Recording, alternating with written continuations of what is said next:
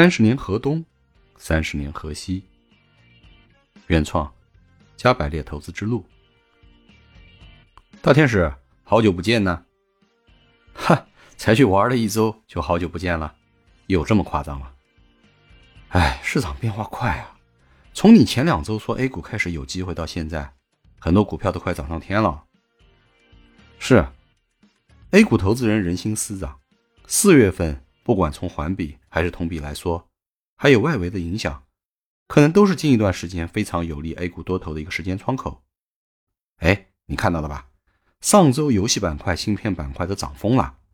芯片板块的上涨我还能理解，国产替代确定性很强啊。但是游戏板块这样涨，我还有点搞不懂。你能不能帮我分析分析？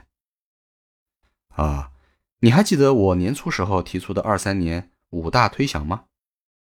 记得，一个是美联储开始降息，二是俄乌战争会结束，三是 A 股和中概股 M 型上涨，年线收阳线，第四是前三年输得多的行业今年会最亮眼，第五是最爆款的 APP 将和 AI 情感交流有关。对，你看啊，第四点现在对应的就是游戏行业的上涨。说实话。我也没有想到会对应在游戏行业上，但上周我认真思考了一下，发现啊，A 股游戏行业今年还真的可以成为最亮眼的板块之一，甚至它的确定性还高于芯片板块。这是为什么呀？游戏板块要不是最近上涨，我感觉我都快忘了还有这样的一个板块了，而且它名声也不大好听啊，靠谱吗？我们都知道。戴维斯双击，也就是如果你找到了盈利增长潜力大而股价又被低估的股票买入，等到盈利兑现、市盈率又升高的时候兑现，就可以获得倍乘效应，大赚特赚。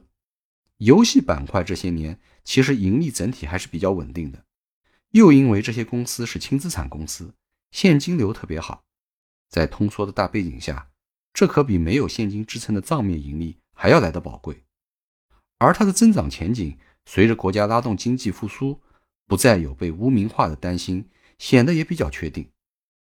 大部分游戏板块的股票，从一七年开始就跌跌不休，已经熊了五年多。别看最近涨了快一倍，但离当年的高点还是在山脚下。